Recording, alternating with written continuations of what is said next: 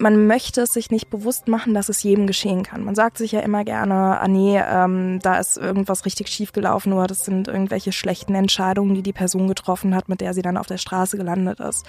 Und dann ist es natürlich einfacher, diese Vorurteile zu pflegen, ähm, anstelle sich damit dann auseinanderzusetzen und zu sehen, weswegen das nicht so ist.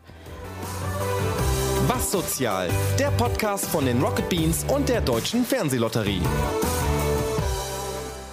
Bleibt zu Hause, bleibt daheim. Das ist so ein Satz, den man in den letzten Wochen häufiger gehört hat. Was aber, wenn man gar kein richtiges Zuhause hat? Was ist, wenn man aus welchen Gründen auch immer obdachlos ist? Ja, dann kann man sich über Einrichtungen wie das Harburg Hus freuen, eine ein Tagesaufenthalts- und Übernachtungsstätte des DRK Kreisverbandes Hamburg Harburg, so viel zu den Fakten, äh, die wir jetzt ein bisschen näher vorstellen wollen und dazu haben wir zwei wunderbare Gäste hier in unserem Studio eingeladen. Das ist einmal Sarah Maria Unverzagt, hallo. Hallo. Und Torben Göbel Hansen. Ich habe gerade schon mal so ein bisschen erzählt, ähm, was das grob ist. Torben, vielleicht du als Leiter, magst du nochmal unseren Zuhörerinnen und Zuhörern erklären, was ist das Harburg Hus? Ja, moin, danke, dass wir da sein dürfen. Und das Harburghus, ähm, das Harburghus, wie du gerade schon sagtest, ist eine Tagesaufenthalts- und Übernachtungsstätte für obdachlose Menschen in Hamburg-Harburg. Und wir sind eine Einrichtung für Frauen und Männer und das ganz Besondere äh, auch, wir sind eine Einrichtung für obdachlose Menschen mit Hund. Und gerade dieses Thema mit Hund wird bei uns sehr stark nachgefragt und hat auch dazu geführt, dass wir mittlerweile über die Landesgrenzen hinaus äh, in dem Angebot Obdachlosenhilfe ähm, angefragt werden Ursprünglich haben wir uns ähm, konzeptioniert für Menschen, die in Hamburg-Harburg auf der Straße gelebt haben oder auch zum Teil noch leben oder aber ähm, Menschen, die schon lange in, in, in Harburg ähm, wohnhaft sind und äh, teilweise unter prekären ähm, äh, Wohnbedingungen ähm, auskommen müssen. Und ja, dann hat sich aber irgendwann herausgestellt, dass es nicht viele Angebote für obdachlose Menschen mit Hund gibt und wir irgendwann die ersten Besucher vor der Tür stehen hatten aus Wien, aus München, ja. aus Stuttgart, ja, in der Tat, aus, aus Remagen, ähm, die sich dann ja noch ein Bahnticket gekauft haben von dem letzten Geld, was sie, was sie hatten und bei uns vor der Tür standen und um Aufnahme gebeten haben. Das ging in den Anfängen noch. Ähm, aber mittlerweile, wir sind so stark nachgefragt, es ist äh, immer ausgebucht. Ähm, also wir sind immer voll belegt. Und von daher sind wir dankbar, wenn uns die Menschen vorher anrufen, um Platz fragen. Manchmal ist es auch vielleicht eine, eher eine Hilfe zu sagen, schau doch mal bei dir in der Region. Wir geben auch gerne ähm, Kontakte an die Hand, wo man vielleicht alternativ nachfragen kann. Es gibt ganz viele andere tolle Angebote. Ähm, aber ja, also uns wurde gesagt, wenn man in München obdachlos und Hund googelt, dann steht das Haberkus äh, ziemlich weit oben.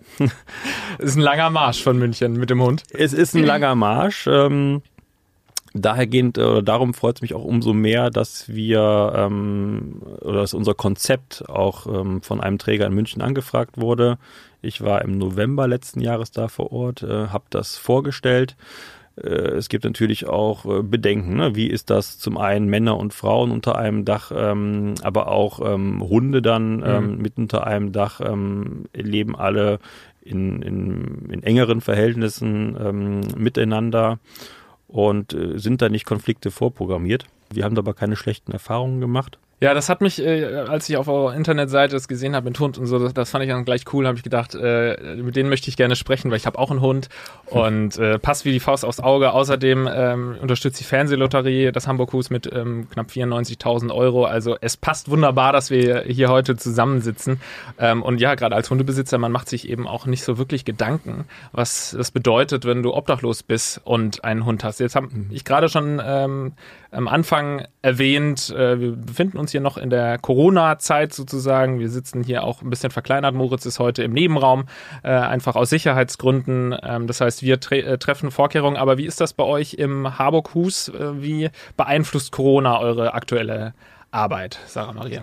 Ähm, ja, Corona hat schon großen Einfluss auf unsere Arbeit genommen. Ähm, wir achten sehr darauf, dass kein Kontakt stattfindet zu unseren Gästen, also kein Direktkontakt. Das war früher nicht so.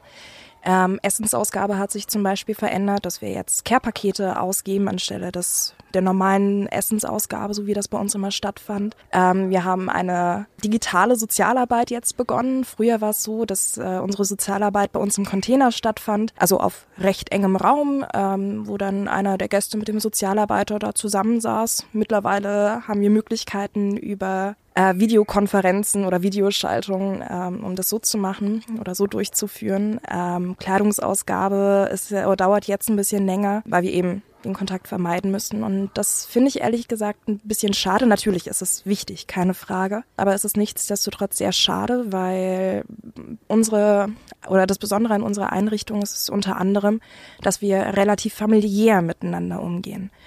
Und ja, durch die Corona-Krise hat sich diese Situation eben sehr geändert und das fehlt teilweise. Unsere Gäste sind da auch sehr einsichtig, also sie wissen, worum es geht, sie wissen, dass es wichtig ist, aber es ist schade.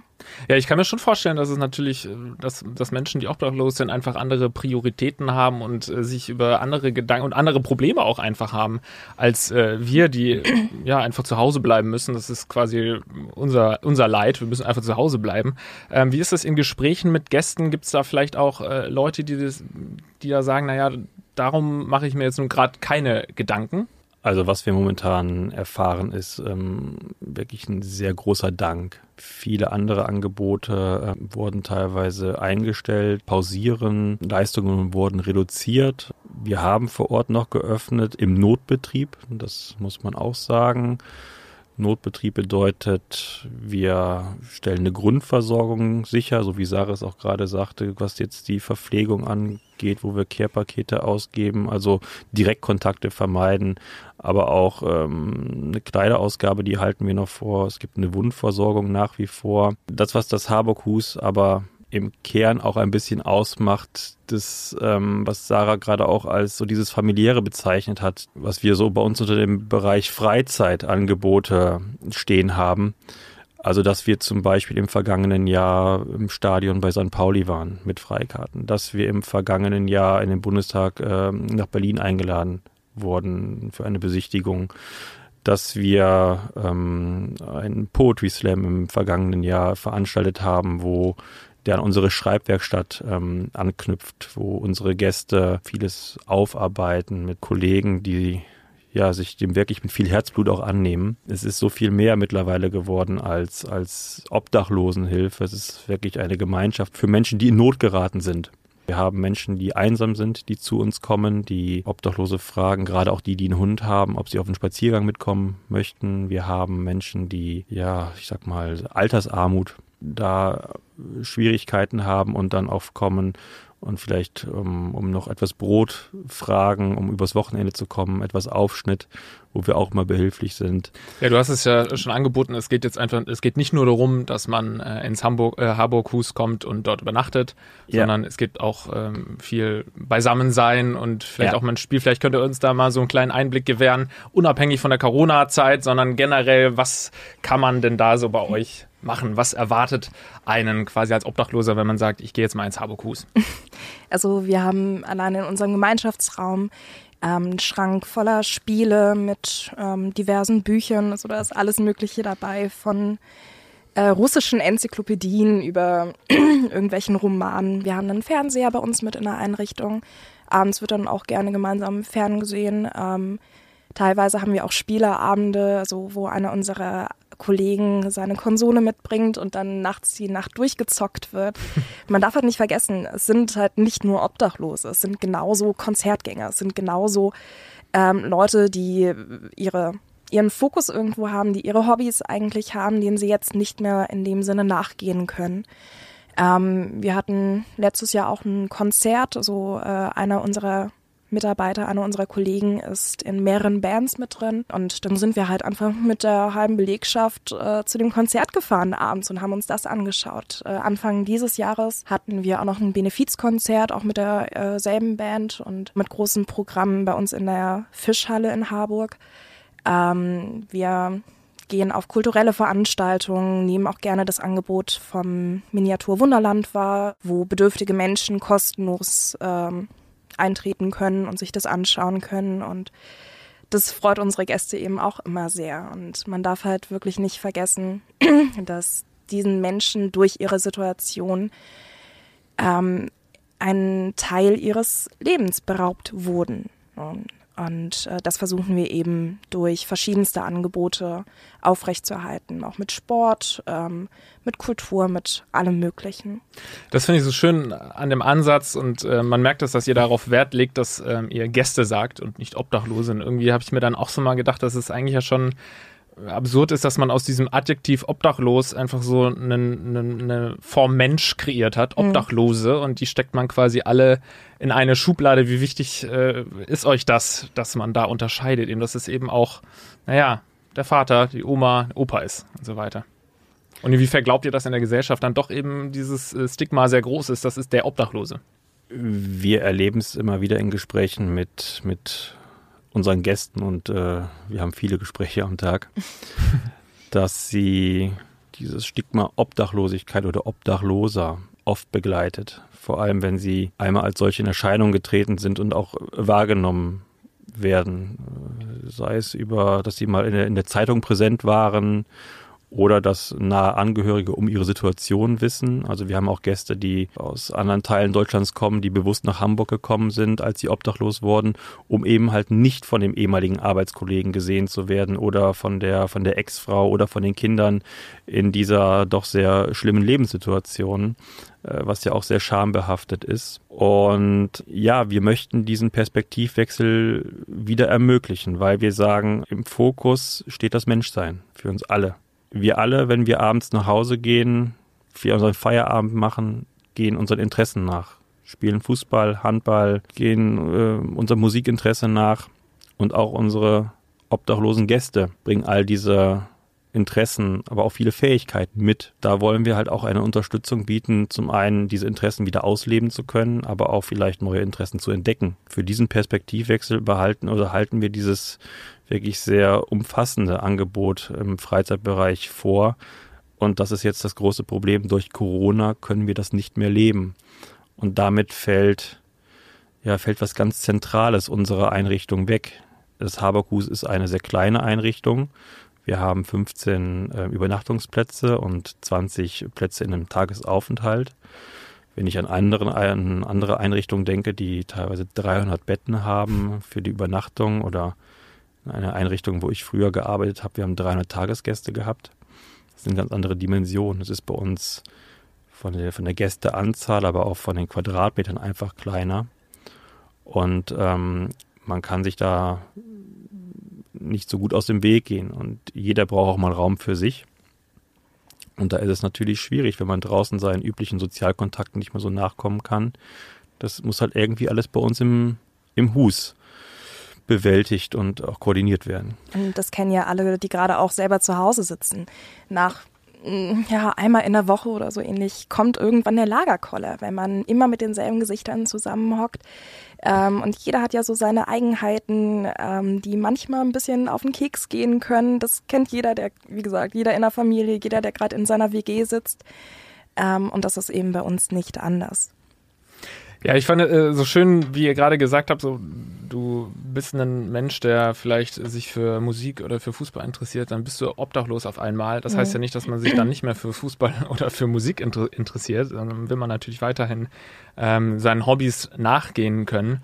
Und ähm, ja, das liegt einfach daran, dass man das ganz oft in eine Schublade steckt, dass die Stigmata sind in der Gesellschaft. Und ich habe mir jetzt mal vorgenommen, ich will mal so ein paar Stigmata vorlesen, die man eigentlich immer wieder hört, wenn man sich nicht viel, wenn man mit Leuten spricht, die sich nicht viel mit Obdachlosigkeit beschäftigt haben. Vielleicht könnt ihr ein bisschen darauf eingehen und wir helfen so ein Stück weit hier in dem Podcast, ähm, damit aufzuräumen. Ähm, zum Beispiel so eine Aussage, die relativ häufig kommt, ist, wer nicht auf der Straße leben will, der muss das in Deutschland auch nicht.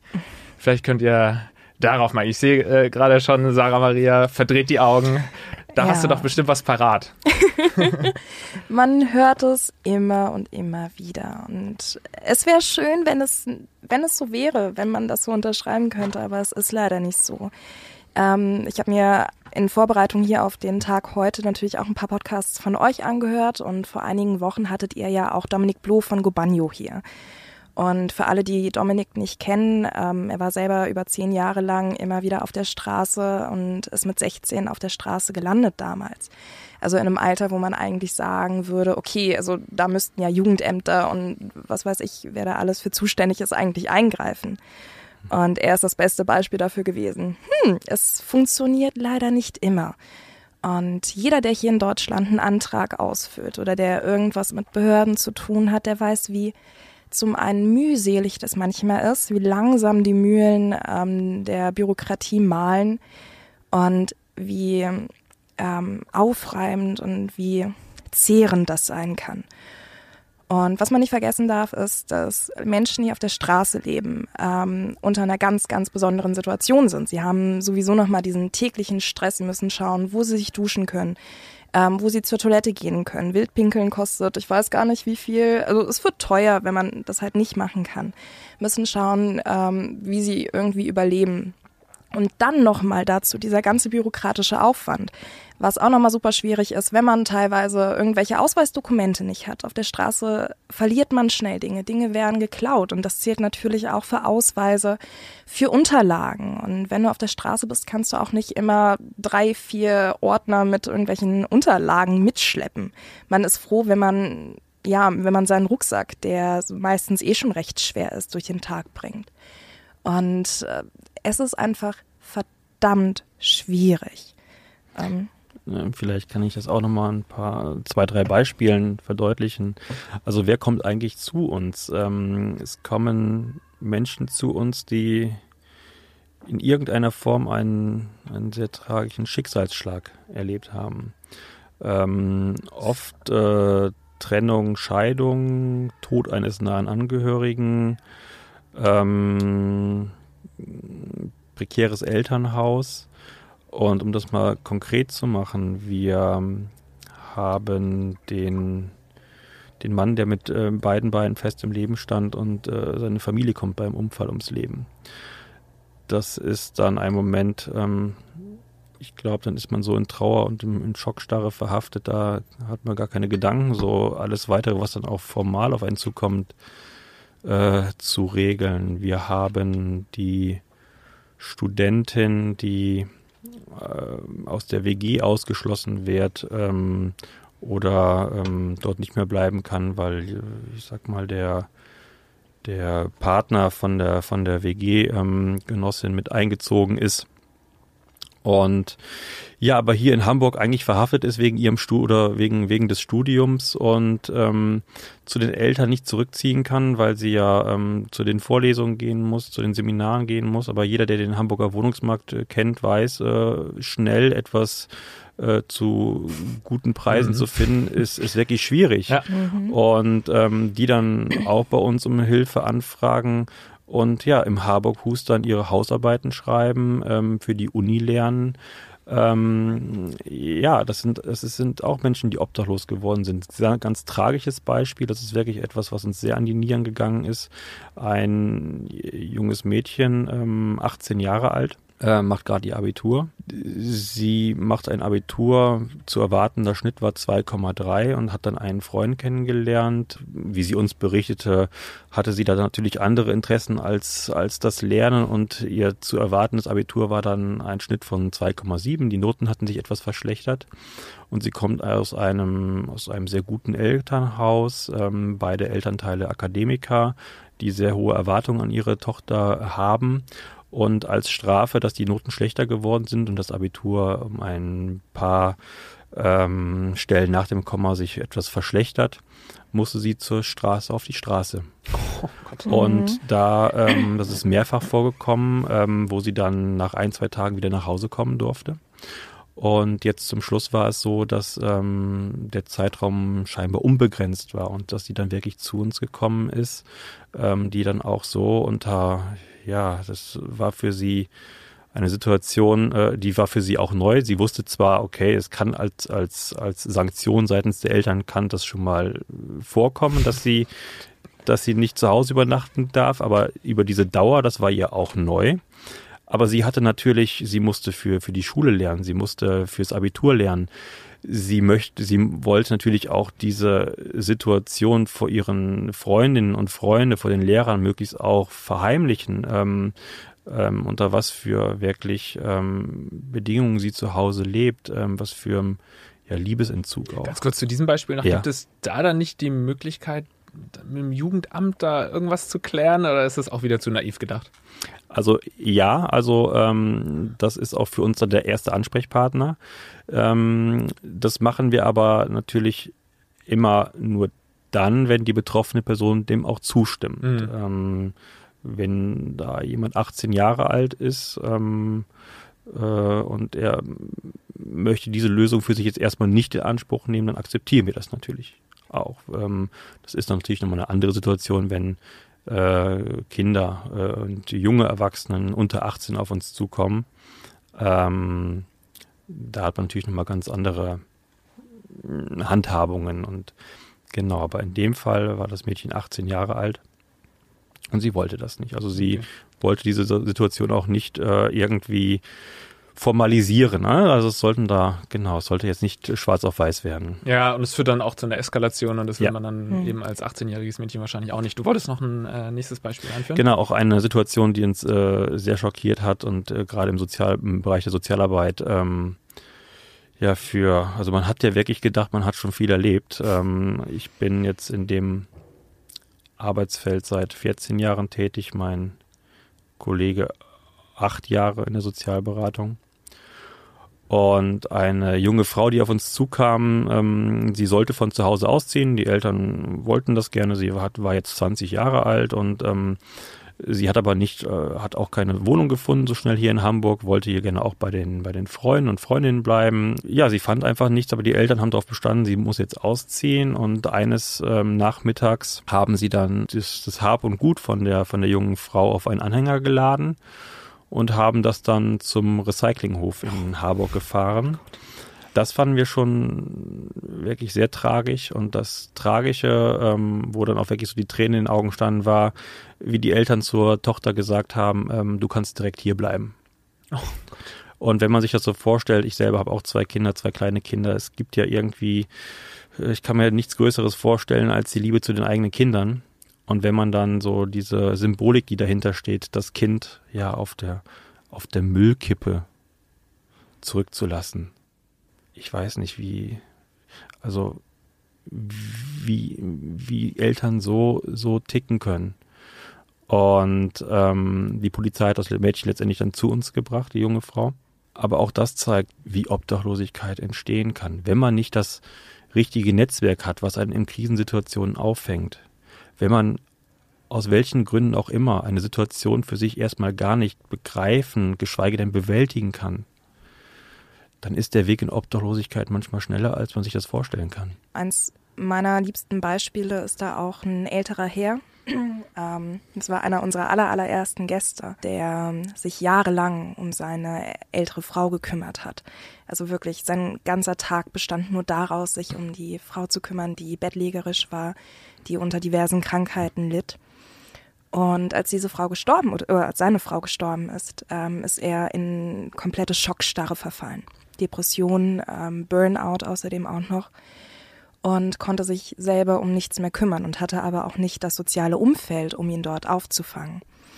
Und nach einiger Zeit ist er dann vom Vermieter auf der Straße, äh, auf die Straße gesetzt worden er wollte dann natürlich auch was an seiner Situation ändern und ist freitags äh, nachmittags zum Bezirksamt selber gelaufen. Ähm, ich glaube, er war Ende 60, Anfang 70. Ähm, also auch nicht mehr so wahnsinnig gut zu Fuß und ist die einigen Kilometer wirklich zu Fuß mit seinem Hund hin dort gelaufen. Hat dann das komplette Wochenende dort auf der Bank kampiert, um morgens am Montag in der Früh die erste Person zu sein, die dann wieder da in der Schlange steht. Ähm, so ist es. Manchmal kommt man eben in diese Situationen und man verfällt eben in diese Schockstarre. Und es ist nicht so einfach, um da wieder rauszukommen. Man hat das Gefühl, dass man, dass ähm, vielen Leuten einfach dann ein Stück weit so ein bisschen die Empathie fehlt, sich in eine Lage reinzuversetzen, in der man selbst gerade nicht ist. Also wenn halt äh, kein Verwandter gestorben ist und wenn man nicht irgendwie auf die Straße gesetzt wurde vom Vermieter, dann lässt es sich natürlich leicht reden, aber ihr kriegt da natürlich besonders viele Schicksale mit. Ähm, zu diesem, äh, zu diesem, zu dieser Aussage, wenn ich auf der Straße leben will, muss das auch nicht, gehört ja auch ein Stück weit äh, der Gedanke, naja, es gibt ja Einrichtungen wie das Habekus, es gibt auch größere Einrichtungen. Wieso muss ein äh, Mensch in Deutschland denn auf der Straße literally wohnen? Mhm. Und ähm, gibt es nicht genug Einrichtungen wie diese? Ganz naiv gefragt. Also es gibt nicht genug Einrichtungen wie unsere, ja. Ähm, es zeigt sich bei uns ähm, obdachlose Menschen, die einen Hund an ihrer Seite wissen, der nicht selten für sie der beste Freund ist und auch der einzige Freund. Ähm, wenn sie vor die Wahl gestellt werden, den Hund ins Tierheim zu geben, um einen Schlafplatz wahrzunehmen, dann ist unsere Erfahrung, dass sie sich gegen diesen Schlafplatz ähm, aussprechen, weil ja sie den treuen Partner an ihrer Seite nicht missen möchten, der nachts Sicherheit gibt, der Wärme gibt, der ja Ansprechpartner auch ist. Das war für uns auch damals in den Planungen 2017, Ende 2016 haben sie begonnen, ganz maßgeblich, dass wir diese enge Verbindung zwischen Obdachlosen und zwischen unseren, unseren obdachlosen Gästen und, und, und deren ja, treuen Begleiter auch nicht trennen möchten. Wir machen übrigens auch sehr, sehr viel positive Erfahrungen in der Reintegration und, und äh, Sozialarbeit mit Menschen, die einen Hund an ihrer Seite wissen. Also mhm. ähm, wir bekommen, was jetzt die Sozialarbeit angeht, da die Gäste viel besser in, in, in Tagesstrukturen zurück, auch was die Wohnungsvermittlung angeht. Also, aber ja, es gibt nicht genug Angebot, ähm, was jetzt zum Beispiel dieses Thema Hund mit, ähm, mit im Konzept integriert hat. Es gibt Gäste, die unseren Tagesaufenthalt aufsuchen und die ganz klar auch sagen, sie möchten kein Übernachtungsangebot wahrnehmen, die erreichen wir nicht, sie möchten Platte machen, sie, ja, es ist vielleicht auch teilweise dann doch auch auch beengt. Ähm, ich meine, wir haben bei uns die Situation, dass wir ein bis maximal vier Bettzimmer anbieten. Das ist natürlich wenn man das Einbettzimmer hat, ja, man kann mal die Türe zumachen, man kann auch mal für sich allein sein, zum Nachdenken kommen, aber in dem Moment, wo ich zwei oder vier Bettzimmer habe, kann ich halt die Tür nicht hinter mir verschließen und mit meinen Sorgen, Ängsten oder auch Bedürfnissen ähm, mal nur für mich sein. Und das mag auch ein Grund sein, weswegen Menschen auch wenn es bei uns etwas überschaulicher ist, hm. auch solche Einrichtungen wie unsere meiden. Hm. Und was auch noch dazu kommt, ähm, das war eine Erfahrung, die ich über, die mich sehr bewegt hat. Wir hatten einen Gast, der über, ich glaube, vier oder fünf Jahre ähm, wirklich nur draußen war und Platte gemacht hat. Ihr habt das jetzt beide schon angesprochen, deswegen kurz zur Erklärung. Platte machen bedeutet äh, nicht in einer Einrichtung schlafen, sondern auf der Straße zu schlafen, ne? Ganz genau. genau. Und ähm, er hat dann die erste Nacht bei uns übernachtet. Ich hatte an dem Tag Nachtschicht. Ähm, und dann kam der irgendwie runter und meinte zu mir, er kann nicht in diesem geschlossenen Raum sein. Es funktioniert für ihn nicht. Er hat seit fünf Jahren jeden Tag unter freiem Himmel geschlafen.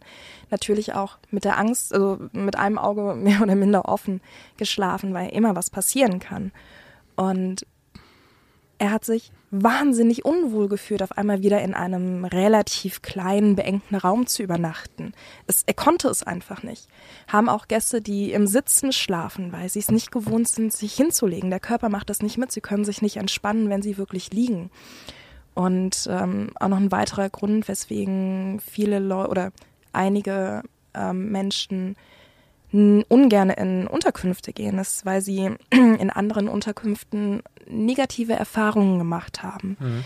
Ähm, es kann ja mal, oder bei den, bei vielen obdachlosen Menschen ähm, kommt noch das Problem hinzu, dass sie unter Geldnot stehen. Und ähm, einer der Wege, um das irgendwie aus dem Weg zu räumen, ist halt die Beschaffungskriminalität. Und dann gehen halt mal, oder werden Sachen mal geklaut oder manchmal vor allen Dingen bei Menschen, die unter Einfluss stehen, ähm, gibt es auch Gewalt oder kommt Gewalt auf. Und ähm, ja, einige Menschen machen so negative Erfahrungen damit, dass sie das nicht mehr für sich oder dass es für sie besser ist, ähm, ihrer Meinung nach auf der Straße zu schlafen oder sicherer ist, auf der Straße zu schlafen. Und wir arbeiten auch sehr stark daran, diese ähm, negativen Erfahrungen irgendwie aufzuarbeiten und ähm, vielleicht durch positive Erfahrungen wieder zu ersetzen. Ähm, ja. Genau, vielleicht äh, kann ich da anknüpfen. Ähm, wir haben seinerzeit, als wir das Haberkus konzeptioniert haben, keine Einrichtungen für Obdachlose, sondern mit obdachlosen Menschen geplant. Das heißt, ähm, noch bevor wir die Türen geöffnet haben, war ich vor Ort in Gesprächen mit ähm, Menschen, die in, in Harburg schon lange auf der Straße ähm, waren oder jetzt auch noch sind. Äh, und ähm, wo auch ein Punkt immer war, dass wenn man Einrichtungen aufsucht, ähm, es schnell formal wird. Also zum Beispiel der Ausweis äh, nachgefragt wird, ähm, es von Seiten der Sozialarbeit relativ schnell erwartet wird, ähm, sich was das eigene Problem angeht zu öffnen. Und ähm, wir haben für uns nun sind wir aber auch eine rein spendenfinanzierte Einrichtung ähm, vom, vom Deutschen Roten Kreuz. Ähm, sag mal, wir, es gibt wenig äh, Formalitäten, denen wir jetzt nachkommen müssen. Das heißt, wir haben für uns beschlossen, wir werden, äh, wir fragen das alles erstmal nicht ab. Also bei uns ist jeder Gast herzlich willkommen. Er kommt erstmal an, er lernt uns kennen, wir lernen ihn kennen. Ja, und wie das im menschlichen Umgang doch eigentlich miteinander ist, wenn man Vertrauen fasst, dann irgendwann öffnet man sich. Und dann kommt es auch zu Gesprächen. Aber das braucht Zeit.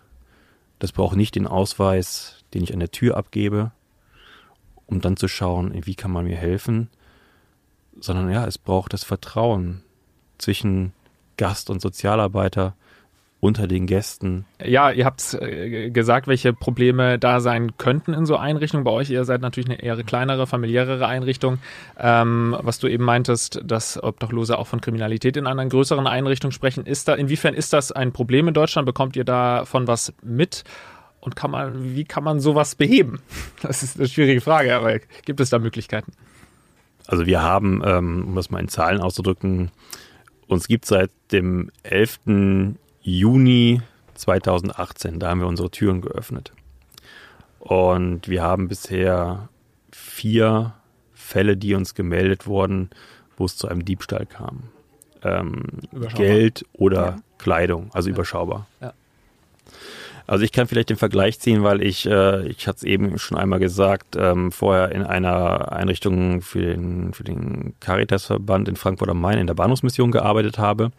Und wir hatten bis zu 300 Tagesgäste.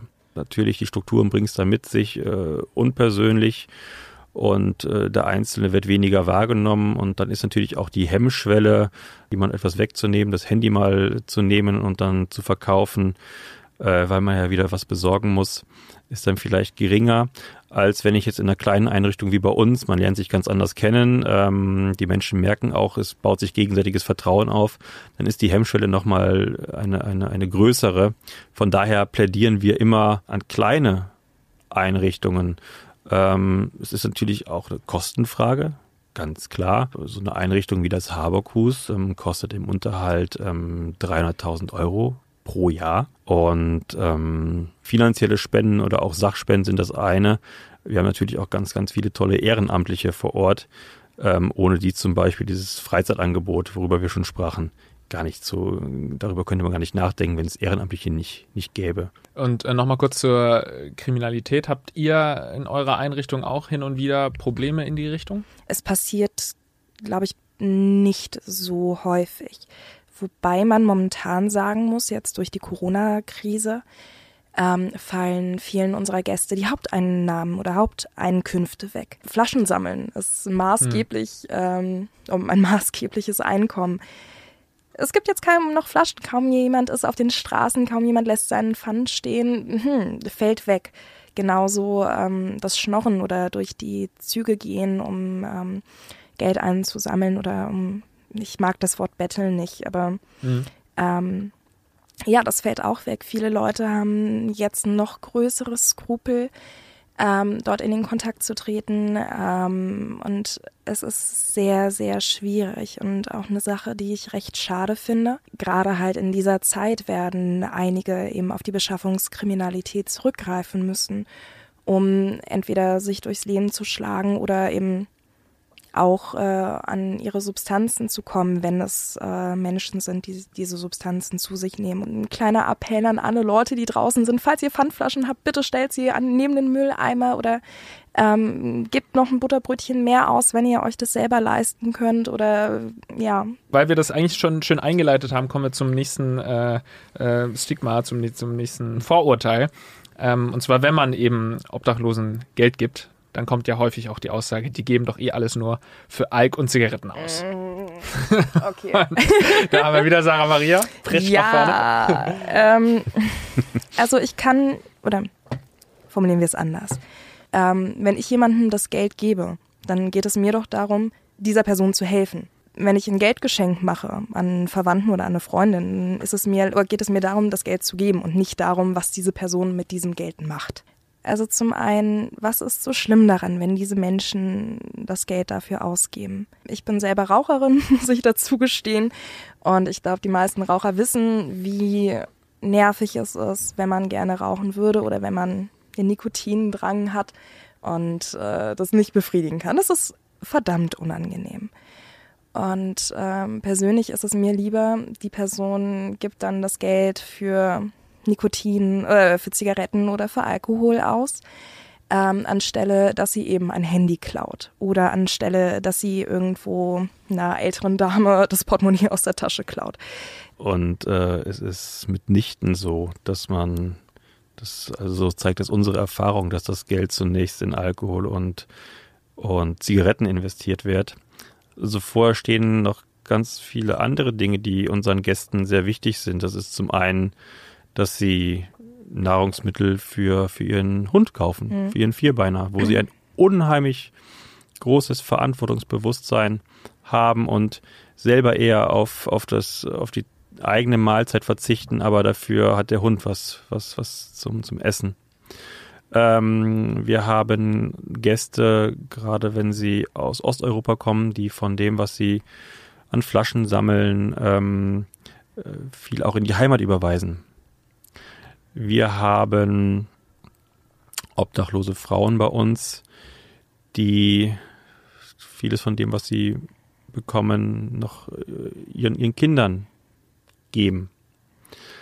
Ähm, aber auch was Sarah gerade sagte, in dem Moment, wo ich Geld spende, einem obdachlosen Menschen einen Euro gebe, dann geht es mir ja auch darum, dass dass er dadurch etwas, eine, eine, eine Möglichkeit bekommt, das, was für ihn ein Bedürfnis ist, dem Bedürfnis nachgehen zu können. Mhm.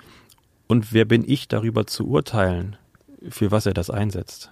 Und falls es jemanden gibt, der oder den es wirklich so wahnsinnig stört, ähm, dann kann er gerne auch mit der Person, der äh, welche ihr wem er das Geld eigentlich geben wollen würde, auch einfach mal nachfragen, ey, was kannst du gerade gebrauchen? Kannst du gerade was zu essen gebrauchen? Kannst du was zu trinken gebrauchen? Kannst du Hygieneartikel brauchen? Ähm, und dann einfach in den nächsten Laden gehen und die Sachen besorgen. Bitte nicht einfach mit einem Brötchen da vorbeilaufen und das der Person geben, denn dann häufig ist es so, dass die Person dann schon das zehnte Käsebrötchen an dem Tag bekommen hat oder den zehnten Kaffee und dabei trinkt sie nicht mal mehr Kaffee. Also gerne dann auch in den Kontakt treten. Generell, wenn ihr die Leute seht, redet doch an, redet wirklich mal mit denen. Es sind Menschen. Viele Leute haben sehr, sehr große Skrupel. Hatte ich früher auch, als ich noch gar keine Berührungspunkte ähm, zu diesen Leuten hatte, muss ich ehrlich gestehen. Aber es sind coole Menschen, wirklich. Wir leisten auch ganz viel Arbeit bei uns im Haberkus, was so, ich sag mal, im Bereich Aufklärung, ich würde es jetzt mal unter Aufklärung fassen. Ja. Wir haben bei uns ähm, Kindergärten. Die ja. kommen in einer, in einer Projektwoche zu uns und wollen sich über das Thema Obdachlosigkeit, Obdachlosenhilfe informieren. Mhm. Und gerade Kinder, ähm, wenn sie so klein sind, nehmen Obdachlosigkeit als was Bedrohliches wahr. Mhm. Draußen, ähm, gerade wenn sie dann, ich sag mal, auf Straßenobdachlosigkeit äh, stoßen, ähm, wo ein gewisser Verwahrlosungsgrad äh, festzustellen ist, ähm, ja, Alkohol eine Rolle spielt, ähm, die Menschen dann nicht äh, selten dann auch, auch was lauter sind im, in, in der Kommunikation, also für Kinder beängstigende, ähm, eine beängstigende Wahrnehmung. Und ähm, wenn sie dann bei uns sind, äh, ja, Obdachlosigkeit mal von, aus einem ganz anderen Blickwinkel sehen. Mhm. Und ähm, ja, wie sagte ein, ein, ein, ein, ich weiß gar nicht, wie alt war sie denn? Sechs oder so, ein, ein, ein, ein Mädchen, ähm, Obdachlose sind ja gar nicht böse. Aber ja? dieses, sie kam mit dieser Vorstellung und sie ging ähm, ja, gut, ja, mit, ja mit dieser Feststellung. Und ich denke, das, das ist doch auch, das zählt doch auch zu unseren Aufgaben, Vorurteile abzubauen. Genau. Man möchte es sich nicht bewusst machen, dass es jedem geschehen kann. Man sagt sich ja immer gerne, ah nee, ähm, da ist irgendwas richtig schief gelaufen oder das sind irgendwelche schlechten Entscheidungen, die die Person getroffen hat, mit der sie dann auf der Straße gelandet ist. Seien es jetzt Suchterkrankungen oder durch Suchtproblematik oder durch Schulden oder was auch immer, das ist die Person selber schuld. Ähm, man möchte es sich nicht vor Augen rufen, dass es, wenn da irgendwie mal was blöd läuft oder schief läuft, dass es einem selber auch passieren kann. Man möchte sich davon abschotten. Und dann ist es natürlich einfacher, diese Vorurteile zu pflegen, ähm, anstelle sich damit dann auseinanderzusetzen und zu sehen, weswegen das nicht so ist. Ja, ähm, ich finde auch nochmal zu dem, eigentlich geht es um Berührungsängste abzubauen. Ja, genau. Darum geht es ja, ähm, genau. hauptsächlich. Und äh, nochmal zu diesem ähm, für Alkohol und Zigaretten ausgeben Vorurteil. Ähm, es ist ja jetzt nicht so, dass äh, die Menschen dann so viel Geld einsparen könnten, dass sie sich irgendwann ein Haus bauen könnten. also es ist ja klar, dass man durch diese Spende einfach nur eine Kleinigkeit gibt, damit ja. die sich eine Kleinigkeit erfüllen können. Also äh, da sollte man auch immer drüber nachdenken, äh, finde ich. Jetzt hast du vorhin schon gesagt, geht einfach auf Leute zu und redet mit denen. Ähm, wie kann man noch helfen? Also was, was kann man tun? Geld geben, ja, vielleicht fragen, ähm, was kann man euch bringen, auch. Bei mir ist es zum Beispiel so, ich habe mir das auch schon oft gedacht, ähm, weil man das ja immer wieder hört, geht doch mal auf die Leute zu und sprecht mit denen habe das auch schon mal gemacht, habe einen mhm. halben Vormittag ähm, äh, verbracht und mich einfach äh, super gut unterhalten auch. Aber grundsätzlich, da hatte ich schon einen kleinen im Tee, äh, grundsätzlich bin ich nämlich kein Typ, der grundsätzlich auf Menschen zugeht. Mhm. Ich spreche fremde Menschen nicht an und spreche ja. mit denen dann. Und deswegen finde ich es immer ein bisschen schwierig, als Tipp den Leuten zu sagen, geht hin und sprecht die an. Manchmal ja. klappt es und für manche ist es vielleicht ganz gut, aber was kann man äh, auch noch machen, ohne vielleicht, also wenn man so Berührungsängste hat wie ich, unabhängig davon, ob er jetzt obdachlos ist oder nicht, wie kann man helfen? Hier in Hamburg, jetzt vor allen Dingen zur Corona-Zeit, gibt es immer mehr Gabenzäune. Also es gibt ja den großen, der hier am Hauptbahnhof ist, der auch vor der Corona-Zeit äh, häufig frequentiert wurde, wo es auch ein richtiges Team drumherum gibt. Kannst du das kurz erklären? Was also ein, ein Gabenzaun, sorry. Ja. Ähm, ein Gabenzaun ist ein Zaun, an dem Menschen ähm, Kleidungsstücke, ähm, haltbare Lebensmittel, sowas wie Müsli-Riegel oder so Sachen, die man einfach so essen kann, die nicht so leicht verderblich sind, ähm, hinbringen können. Ähm, Hygieneartikel genauso. Ähm, und diese dann an, oh, in Plastiktüten einfach an einen Zaun hängen. Und die Person oder eine obdachlose Person ähm, kann sich dann einfach an dem Zaun bedienen und schauen, okay, was ist in den Beuteln drin, kann ich das gerade gebrauchen und sich das dann mitnehmen. Jetzt gerade vor allen Dingen in der Corona-Zeit ein, gute, ein guter Weg, ähm, um Menschen zu helfen, ohne in direkten Kontakt mit ihnen mhm. zu treten. Ähm, ja, das ist eine ganz gute Hilfe. Gibt es viele Gabenzäune in Hamburg? Also jetzt zur Corona-Zeit sind einige dazugekommen. Ich habe mitbekommen, in Altona ist auf jeden Fall einer. Ähm, es wird aber auch an vielen oder in vielen kleinen Stadtteilen einfach so ein ja, ähm, Community-Gabenzaun gemacht, der jetzt gerade ins Leben gerufen wird. Ähm, ich denke, Wahrnehmung ist ganz, ganz wichtig. Ähm, selbst wenn ich nicht den Euro gebe oder 50 Cent, aber einen guten Morgen kann ich doch erwidern. Oder selber mal aktiv Guten Morgen sagen.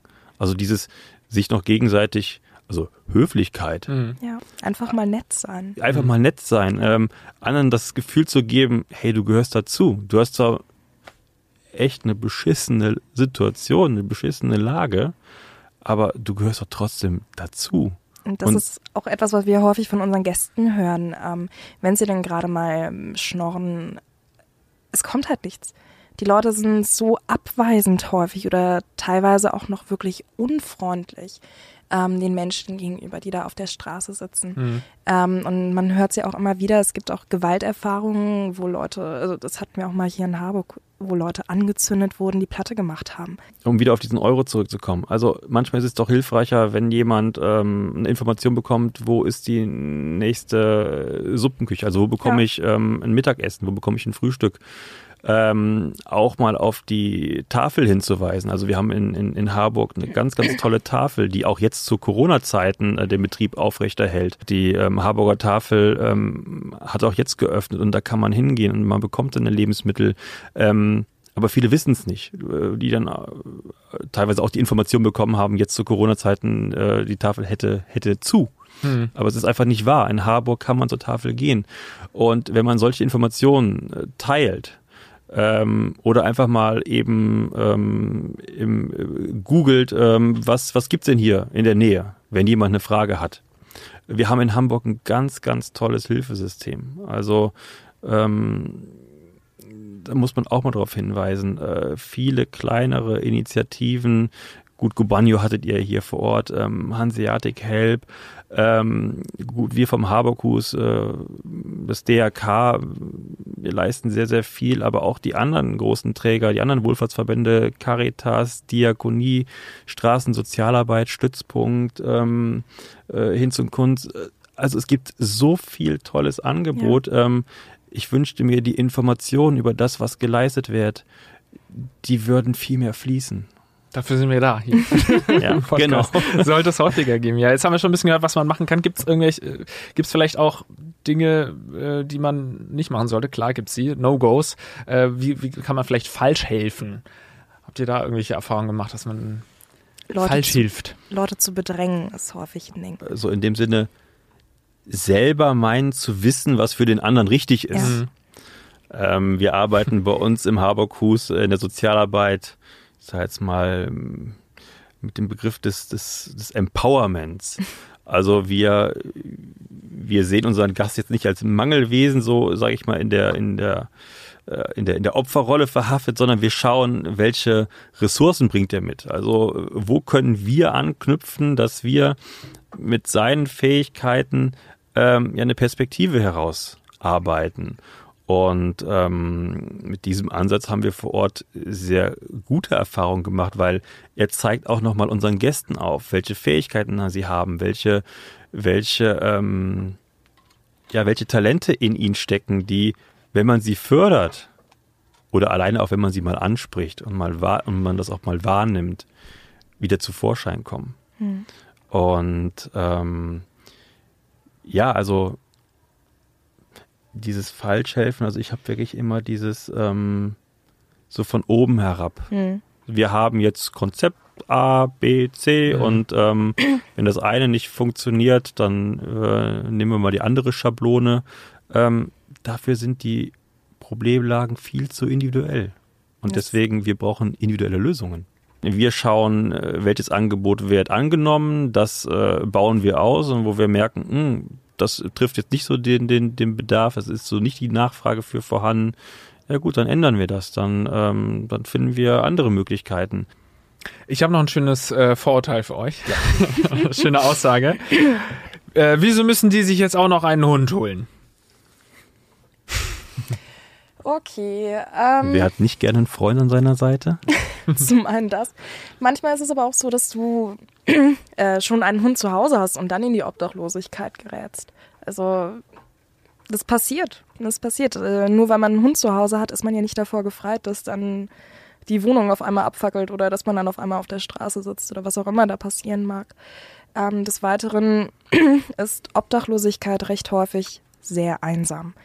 Ähm, eben wegen dieser Beschaffungskriminalität. Ähm, das ist ein großes Problem. Dann verbringst du halt lieber deine Zeit alleine und hast deine Wertsachen so nah wie es geht an deinem Körper, ohne großartigen Kontakt zu anderen zu haben.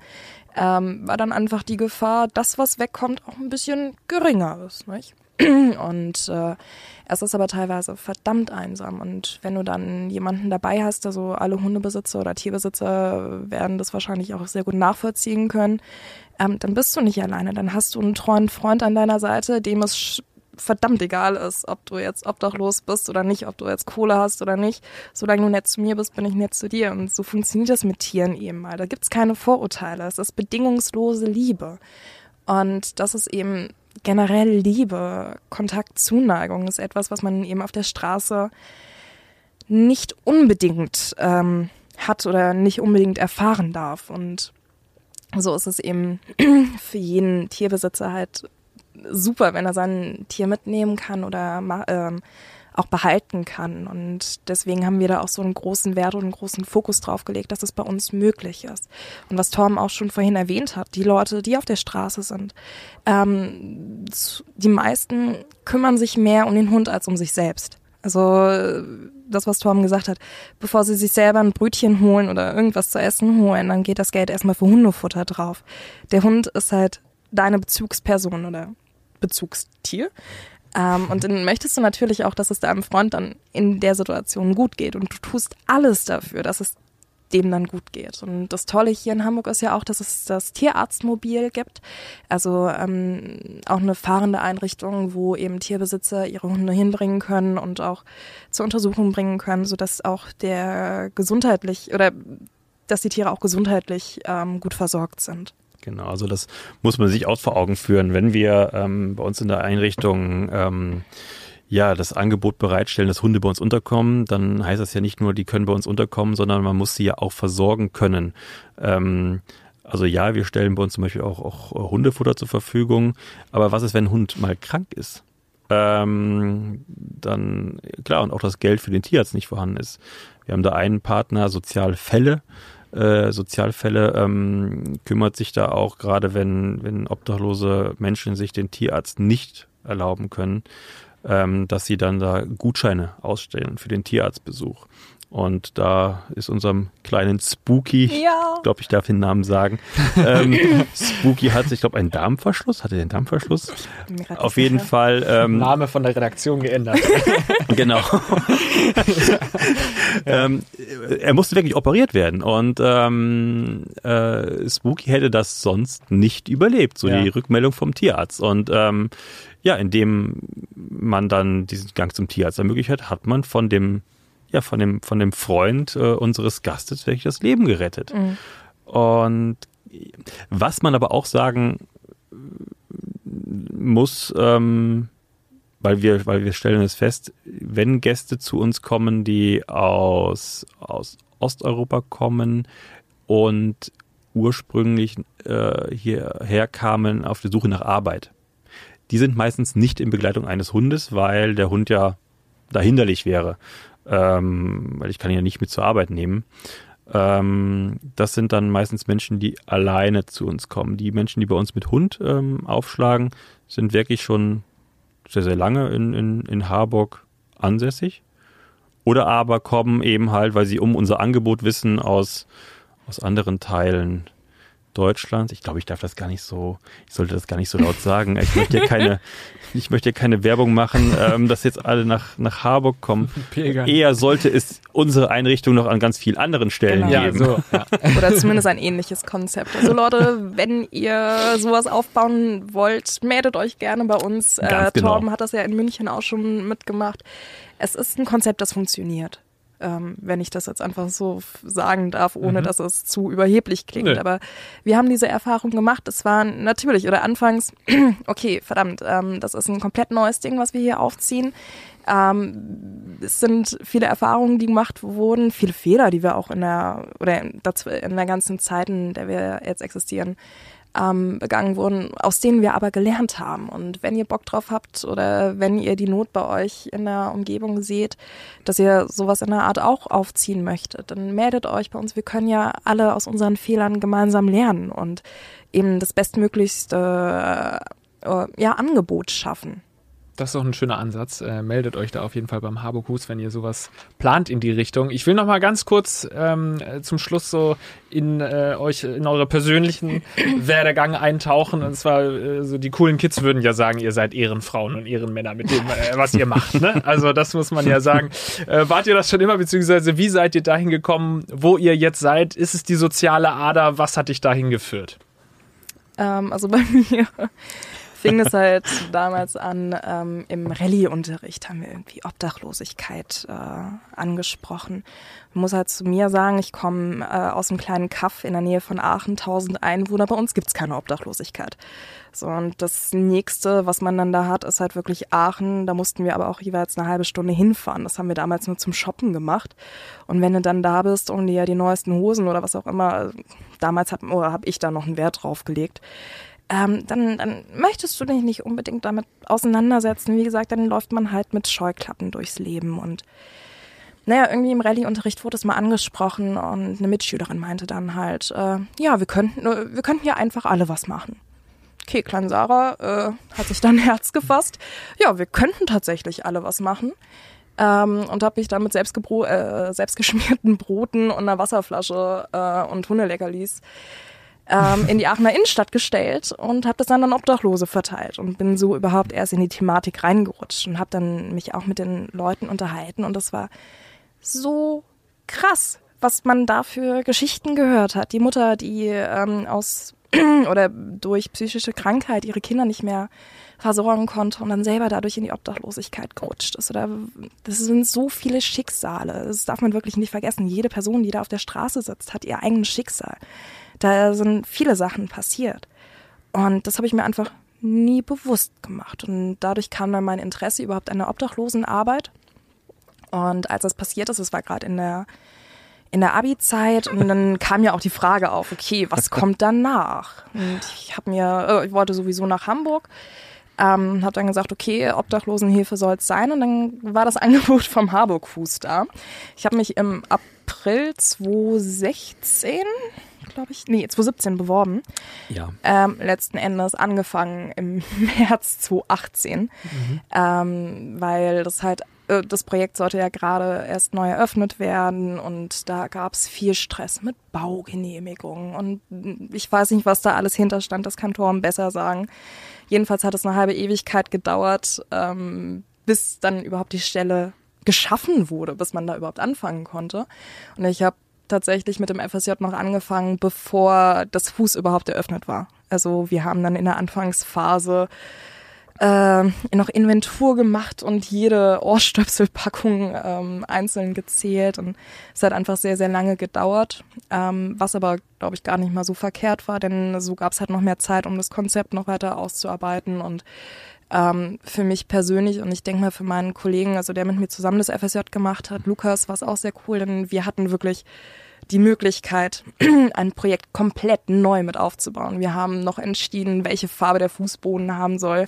ähm, kleine Anekdote zur Wandfarbe, das fand ich ganz süß. Torm hat ja früher in der Bahnhofsmission gearbeitet und hat dann dieselbe Wandfarbe ausgesucht, um sich dann so ein bisschen heimelig zu fühlen. Ne? Also deswegen ist das Projekt irgendwie auch ein bisschen mein Baby, obwohl ich halt als FSJlerin dort angefangen habe. Ähm, ich arbeite jetzt seit knapp zwei Jahren, ja doch, seit zwei Jahren ja. dort, ähm, mittlerweile als Sozialhilfe, ähm, auch als Nachtschicht. Also ich bin für alles, was so anfällt, da Social Media auch oder eben wenn jetzt solche Termine anstehen, bin ich auch immer gerne mit dabei.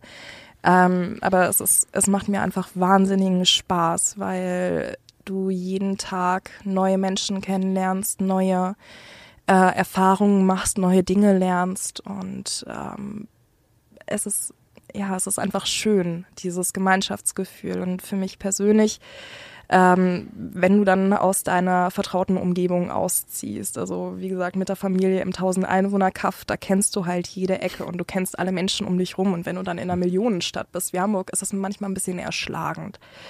Und da ist aber das Harburg-Hus immer ja wie nach Hause kommen irgendwie. Es ist deine Familie auf der Arbeit, wenn man das so sagen kann, von den Mitarbeitern untereinander. Wir sind alle sehr, sehr gut miteinander, ähm, aber auch mit den Gästen. Und du erfährst jeden Tag neue Dinge über die Menschen, mit denen du eigentlich super viel Zeit verbringst. Es kommen immer wieder neue Anekdoten oder neue lustige Geschichten. Und ganz ehrlich, ich habe noch nie so viele Tipps und Tricks gelernt wie von unseren Gästen. Denn wenn du dich jahrelang auf der Straße rumschlagen musst, dann weißt du halt auch, wie du das machst. Und ähm, ja. Survival-Experten. exakt, ja, exakt, genau das. Ähm, und das nimmt man halt auch mit. Und das ist, wie gesagt, einfach schön. Ich weiß, ich, ich wiederhole mich da, aber es ist toll. Alles startete im Rallye-Unterricht. Ne? Soll einer mal sagen, es bringt nichts, ja. so ein Rallye-Unterricht. Bei dir, Tom? Ich muss aber auch sagen, Sarah war wirklich sehr, sehr hartnäckig in ihrer, Bewer in, in ihrer Bewerbung. Ein Glück, weil sie äh, Gold wert ist für das Harburg-Hus mhm. und so viel leistet, äh, ja, was ich gerade schon sagte, für den Aufbau dieser, unserer Einrichtung, aber auch für die Gäste. Also also da sind wir wirklich sehr zufrieden vor Ort, dass sie so hartnäckig war. Weil als sie kam, sie war ja auch, ähm, sie war die erste Mitarbeiterin bei uns im Team, aber es, es gab noch gar keinen Harburg-Hus. Also das ja. FSJ startete im März und es gab noch gar keinen Harburg-Hus. Wir sind noch auf die Baustelle gegangen und da wurde, ja. also es sah wahnsinnig aus. Wenn man das Hus jetzt sieht, ähm, so wie es halt ist, kann man sich das gar nicht vorstellen. Genau. Also es war wirklich irre, was da für Arbeit auch geleistet wurde und was da für ein Umbau stattfand. Also dieses Objekt, wo wir sind, das hat, äh, hat beide Weltkriege hinter sich und da standen gefühlt 100 Jahre Wasser in der Wand. Und ähm, genau, also wir mussten da Wärmeplatten an die Wand äh, legen, damit es immer trocken wird und das Wasser lief nur so raus. Ähm, und es gab halt äh, arge Bauverzögerungen. Mhm. Aber dann konnten wir am 11. Juni endlich starten. Und wie bist ja, du da hingekommen? Wie bin ich da hingekommen? Ähnlich wie Sarah ähm, komme ich auch vom Land. Ähm, ich dachte auch im Rallye-Unterricht. Äh, nein, ich komme ich komm ähm, aus dem oberbergischen Land. Ähm, Genau, aus einer kleinen Gemeinde. Ich komme vom Dorf. Wir haben noch weniger Einwohner. ähm, wir haben 300 Einwohner, Uff. das Dorf, wo ich herkomme. Mehr Kühe als Menschen. Mehr, genau, genau. Wir haben mehr Kühe, Schafe, Pferde als Menschen vor Ort. Und ja, ähnlich. Also ich bin auch so sozialisiert worden. Man hat in, in der Nachbarschaft immer so den Blick auf seinen Nächsten gehabt. Ne? Also gerade auch, wenn man ältere Nachbarn hatten, man hat mal den Rasen mitgemäht oder man hat mal den Einkauf mit erledigt. Und ähm, dann hat man vor Ort äh, auch in den, in den üblichen Vereinen mitgeholfen, Sportvereinen, wenn mal ein Fest war oder ein Sommerfest. Äh, man hat immer unterstützt, sich gegenseitig unterstützt und genau so bin ich, so bin ich groß geworden und ähm, das wurde mir auch so im, im, Elternhaus mitgegeben, dass so dieses sich gegenseitig helfen, dass das ja, dass es eine Tugend ist, dass das wichtig ist. Dass und ähm, als ich dann dann habe ich erst noch Zivildienst geleistet, genau, und dann ging ich nach Frankfurt zum Studium und suchte einen Nebenjob und bin dann zur Bahnhofsmission gegangen und bin dann da irgendwie hängen geblieben. ähm, ich war das war, war mir auch wirklich wichtig, diese Arbeit, denn ähm, äh, ich hatte dann für eine gewisse Zeit ein, ein, ein habe ich, da bin ich an die Uni nach Zürich gegangen und ähm, bin da dem Studium nachgegangen, bin aber trotzdem immer für meine Dienstwochenenden zurück nach Frankfurt gefahren und habe die Dienste in der Bahnhofsmission weiterhin wahrgenommen, weil ja, es war einfach eine Bereicherung für mich und ähm, ich dachte früher irgendwann, ich würde mal beruflich in der Verwaltung landen. ähm, Gut, dass es nicht so passiert ist. ähm, ja, und dann äh, habe ich acht Jahre in der Bahnhofsmission gearbeitet. Und irgendwann bin ich dann mit meiner ja heute Frau ähm, äh, nach, nach Hamburg gekommen. Meine Frau wurde hier verbeamtet. Und dann sind wir nach Hamburg gekommen und ähm, 2015 ähm, bin ich dann für das DRK in, bei der, in der Geflüchtetenhilfe eingestiegen und ähm, ziemlich schnell kam dann der Vorstand auf mich zu. Ich glaube, der hatte auch um meine um meine Vergangenheit, was Bahnhofsmissionen anging, erfahren und gab mir eine Skizze, ähm, wo er dann ähm, sich dargelegt hatte, was er sich vorstellt, also eine, eine Übernachtungsmöglichkeit und auch am Tag eine Betreuung. Aber das war ein großes Blatt Papier, wo ich dann dachte, die Skizze also ganz toll, was da so an Vorstellungen äh, war, aber da kann man ja einiges raus machen. Und ähm, ich hatte damals auch meine Diplomarbeit ähm, zum Thema geschrieben, ähm, gute Arbeit äh, in ja, karitativen Einrichtungen, in Wohlfahrtseinrichtungen, was macht gute Arbeit aus? Ähm, gerade wenn man so heutzutage die Vorstellung hat, vieles rationalisiert sich, ökonomisiert sich, ähm, also was macht da gute Arbeit aus? Und all diese Erfahrungen, die ich, die ich früher in meiner Kindheit mitgenommen habe, die ich in meiner Arbeit in der Bahnhofsmission mitgenommen, die ich aber auch im Studium mitgenommen hatte, äh, mit, mitgenommen habe, die konnte ich auf einmal umsetzen. Und äh, auch diesen Rückhalt dann zu spüren seitens des Vorstandes, du machst das schon. Und als ich dann merkte, ja, als das Team sich fand, also Sarah und, und auch Lukas, der schon erwähnt wurde, ähm, und als die ersten Spender dann auch kamen, äh, allen voran die Deutsche Fernsehlotterie, äh, mit dieser großartigen Unterstützung und die ersten, ja, heute unsere Gäste auf uns zukamen, wo wir wirklich gesehen haben, der Warenbedarf, die Dankbarkeit, dass wir das aufgebaut haben gemeinsam, die ist groß. Und ähm, ja, es hört sich irgendwie so plakativ an, aber ich könnte mir irgendwie aktuell gar keinen besseren Job vorstellen. äh, ich gehe wirklich jeden Tag gern zur Arbeit und ja, so bin ich dahin gekommen und mhm. deshalb bin ich noch da. Ich ja. bedanke mich äh, bei euch, dass ihr heute hier wart. Liebe Leute da draußen, wenn ihr helfen wollt, habt ihr heute ein paar Tipps bekommen, wie man helfen kann. Googelt doch einfach mal äh, Harburg Hus ähm, und äh, vielleicht ist ja, springt auch eine Spende bei raus, äh, bei rum. Würden ähm, uns freuen. Genau, wir, wir haben euch genau. ja ganz viele Möglichkeiten dargelegt. Ich hoffe, euch hat es gefallen. Vielleicht teilt ihr diesen Podcast auch einfach mit euren Freunden, vielleicht gerade mit den Leuten, die äh, die eine oder andere Aussage, die ich heute vorgelesen habe, vielleicht schon mal gebracht haben, irgendwelche Stigmata irgendwie äh, in die Welt rausgeschrien haben, dann äh, schickt diesen Podcast an genau diese Person. Ähm, denn ja, wir müssen Berührungsängste abbauen und wir müssen Informationen verbreiten. Das wollten wir hiermit tun. Ähm, vielen Dank, Sarah Maria und Torben, dass ihr heute da wart. Wir danken euch, dass wir hier sein durften. Bis zum nächsten Mal beim Was Sozial Podcast. Ciao!